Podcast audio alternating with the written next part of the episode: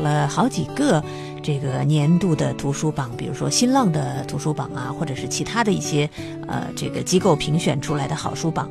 而在众多的年度书单啊好书榜当中，我个人比较看重的是凤凰网读书频道的书榜，因为我觉得凤凰网的读书频道呢是一个有品质、有思想、有格调的读书频道。那今天呢，终于等到了这份姗姗来迟的年度书单。我说它姗姗来迟，是因为它并不是在新年一开始就出来就公布了的，而恰恰是这样的一份姗姗来迟，让我更觉得其中的分量，更能够看出编辑的用心和他们对这份书榜的看重。凤凰网的编辑在推出这份书单的时候呢，写了一篇文字，其中有这样一段，他们写道：“这份充满了太多人的书单，也许不是一份最好的年度书单，但是其中的每一本书，值得我们去阅读。”那么接下来就来给大家介绍一下这书单上的十本书，第一本。广西师范大学出版社出版的《生活与命运》，作者是俄罗斯的瓦西里·格罗斯曼。关于斯大林苏联社会生活的真实面貌，没有比《生活与命运》更为全面的描写了。格罗斯曼是世界上用文字记录犹太灭绝营惨况的第一人，也是二战之后第一位起而反抗苏联集权的作家。其独一无二的经历和人道主义的勇气，使这本书具有足以令强权胆寒的震撼力。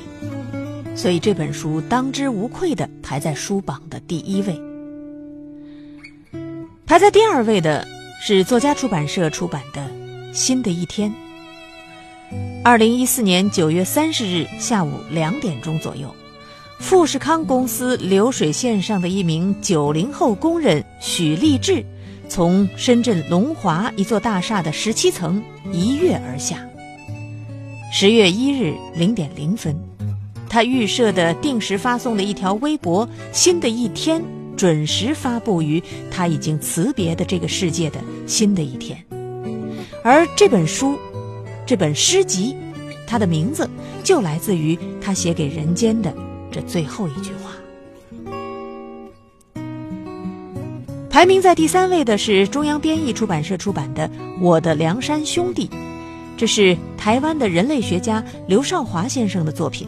这是一本交织着人类学、社会学、经济学、民俗学、政治变革的独特的民族志，记录梁山诺苏人在现代化浪潮中辉煌而又惨烈的青春探险。这本书洞见了当代中国卷入的全球化变迁中人的行为与福祉。并且试图理解一个非主流群体在社会、文化、历史变迁中脆弱性形成的时代过程，以及未来何去何从。以上的这几本书，在我们以往的新书快读节目当中都曾经给大家介绍过，而这排名在第四位的这本书呢，以往没有介绍过。这是华东师大出版社出版的《香港重庆大厦》，作者是。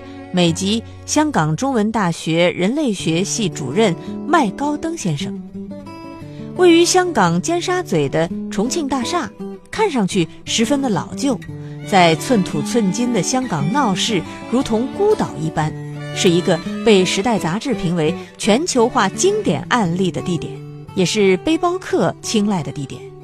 而这本书呈现了打包在行李箱里的人情关系和金钱逻辑。排在第五位的呢是加拿大作者卜正民所撰写的《秩序的沦陷》，这是商务印书馆出版的一本书。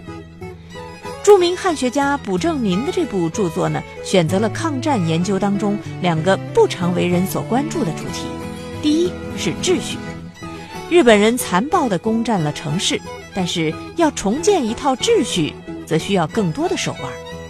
他们发现。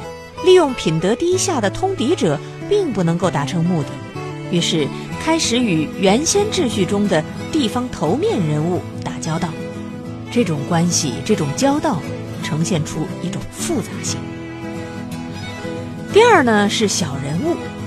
战火纷飞之际，并非所有人都能够抛家舍业，更多窘困迷茫的中国老百姓情愿留在故土，他们该如何选择？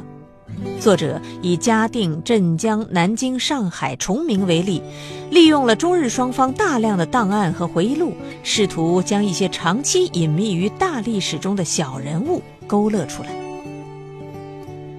在这份书榜上的第六本书叫做《家人父子》，作者叫赵元，是由北京大学出版社出版的。这本书讨论的是明清之际士大夫经验中的家族家庭。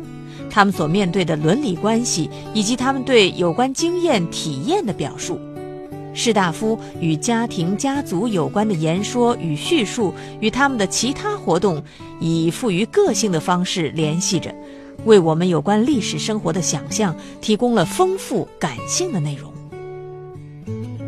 在这份书榜上排在第七位的一本书呢，听起来非常的陌生。这是中华书局出版的一本书，叫做《酉阳杂祖教笺》。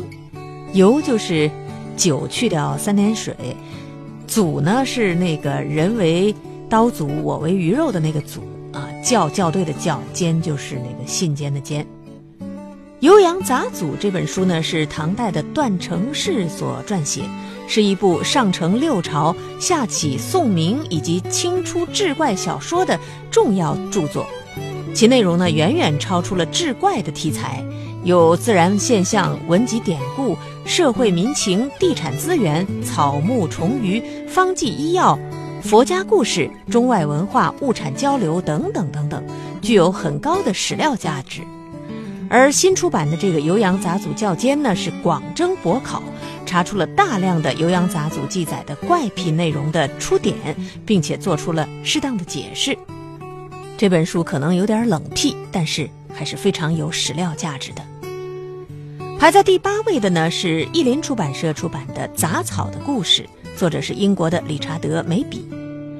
杂草是某种类型的植物，还是一种人类的思维？它们是生物品种，还是文化的产物？他们为什么会存在？如果没有他们，世界将会怎样？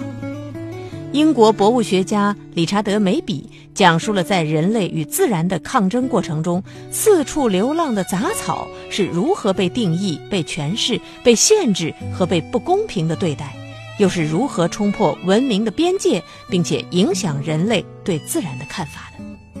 我觉得这真的是一本立意非常新颖的书。排名第九位的《悲伤与理智》，这是登上今年众多书榜的一本书，美国作者约瑟夫·布罗茨基所撰写的一本文集。对于这本书呢，我就不多介绍了，因为我们在前天的节目当中啊，刚刚为大家选读过一日一书环节介绍过。我们只能说这是非常重要的一本书，希望大家可以去读一读。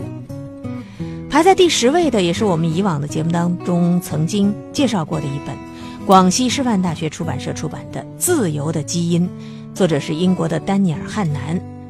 这本书讲述了自由的故事，解释了为什么自由与其说是西方的，勿宁说是英国的独特发明。它向我们揭示了欧亚大陆西端一角湿冷孤岛上的居民是如何偶然间发现了。国家是个人的公仆，而非主人的观念。自由是英语民族成功的秘密，已经成为现代人集体潜意识的一部分。今天我们视它为理所当然，以至于常常忘记了这一价值正是繁荣和有序的基础。以上就是凤凰网的读书频道评出的二零一五年度年度好书的一个榜单。有声书房，用耳朵触摸文字，用心灵感受书香。您正在收听的是 FM 九十一点四江苏文艺台聂梅的有声书房。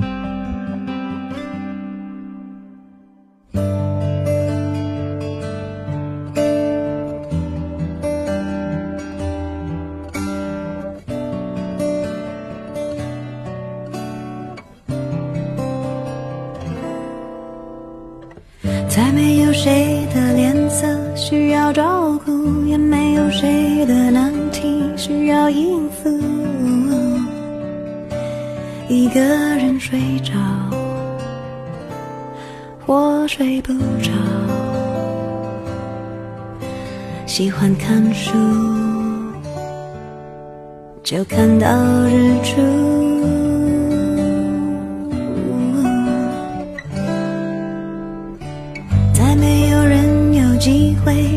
受苦，也没有人有能力让我认输。何必再等谁一起诉苦？各自忙碌有什么好处？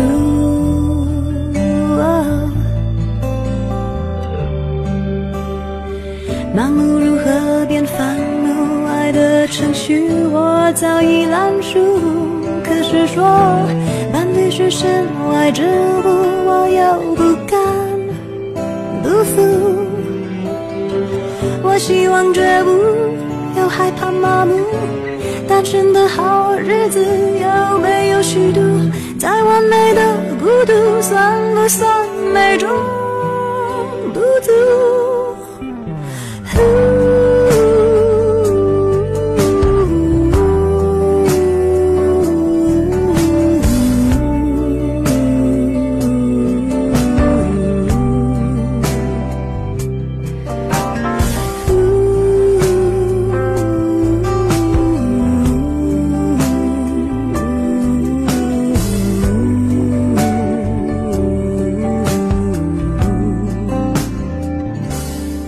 这是莫文蔚演唱的一首歌曲，叫做《完美孤独》。在歌声中，欢迎大家继续在聂梅的有声书房分享读书的乐趣。去年年底的时候呢，我们南京本土作家黄凡推出了一部新作，叫做《辐射》。这是一部巧妙地融合了写实与科幻风格的新奇的作品，讲述了主人公雷壮游和儿子雷石的成长故事、心路历程，跨度呢从1940年代一直到新时期以及300年以后的科幻世界。进入今天的一日一书，我们来看看这本《辐射》到底是一部什么样的作品。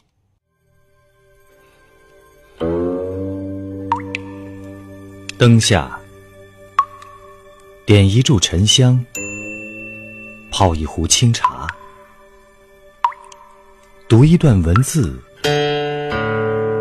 赏一道风景。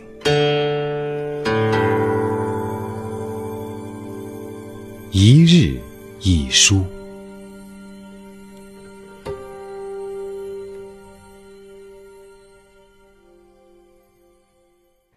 这部小说的时间架构呢是非常特别的。小说主体的时间外壳呢，不过是二零零九年九月份的最后一周，父亲雷壮游被从天而降的陨石震晕以后住院，不久于人世。儿子雷石接到父亲病危的电报以后呢，驾车返乡，一路坎坷，到达医院的时候，父亲已经去世几个小时了。然而，黄凡在一个中年大学教授返乡路上的思绪万千和一个行将就木的老人的意识迷乱之中，植入了整个二十世纪后半叶中国的历史图景。正如题记所言：“故乡仿佛就是我自己，宏阔的外部世界完全微缩于心灵的一滴，一个生命体携带了全部的历史刻痕。”而隐伏于雷壮游迷乱的神智当中，还有一个名为未来城的历史瞭望点。这个瞭望点距离我们相当遥远，它在三百年以后。这就让很多人误以为它是一部科幻小说。但事实上，科幻或者幻想本身并不是作者的终极目的。未来城的存在，它最大的意义在于为小说的历史审视调焦。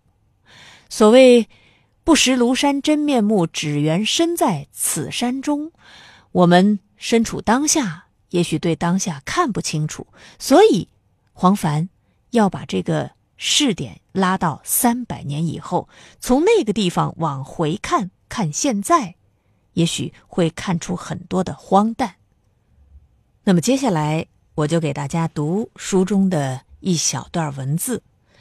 需要说明的是，这段文字当中的美丽是三百年后未来城的一个男子，而其中的我就是主人公雷壮游。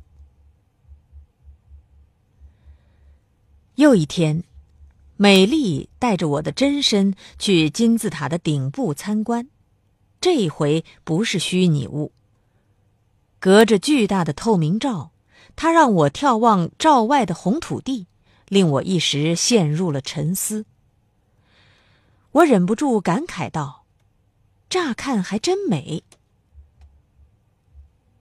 未来城外面的美丽红土，看久了。又觉得单调乏味。浊浪一般向远处翻滚而去的红土地，宛如被火烤得昏迷的将死者，通红垂危的身子，仿佛散出了最后一缕惑人的肉香。目力所及之处，看不见植被、水、树木、动物、飞鸟等等。曾经给人类以无限恩惠的自然，已经失去了勃勃生机，成了眼前一堆堆坟茔似的红丘。这是美丽第一次带我的真身参观，他更喜欢让两个人的虚拟物到处瞎转悠。我开始体会到虚拟物和真身的差别，体会到美丽为什么厌恶虚拟体验。只要我的真身一离开仓库，美丽就有点紧张。她像看护孩子的家长，寸步不离，生怕孩子会弄坏公物或者闯祸。我不止一次对美丽说：“你就当我不存在，不陪我行不行？”她说：“当然不行，我要遵守股市部的条例，你就委屈一下吧。”美丽。通常和善又尽责，她尽量不让我觉得自己不过是被他扣押的一个囚犯。参观完了顶层的中央区，他带我去看民心塔，我立刻被高大的雕塑立像给吸引住了。那是一尊透明的石墨烯半胸像，脸和脖子的内部已经镂空，灌满了粉色液体。给人粉色皮肤的质感。为了拍下巨大的雕像的全貌，我一时兴起，索性躺在雕像的脚下摆弄起相机。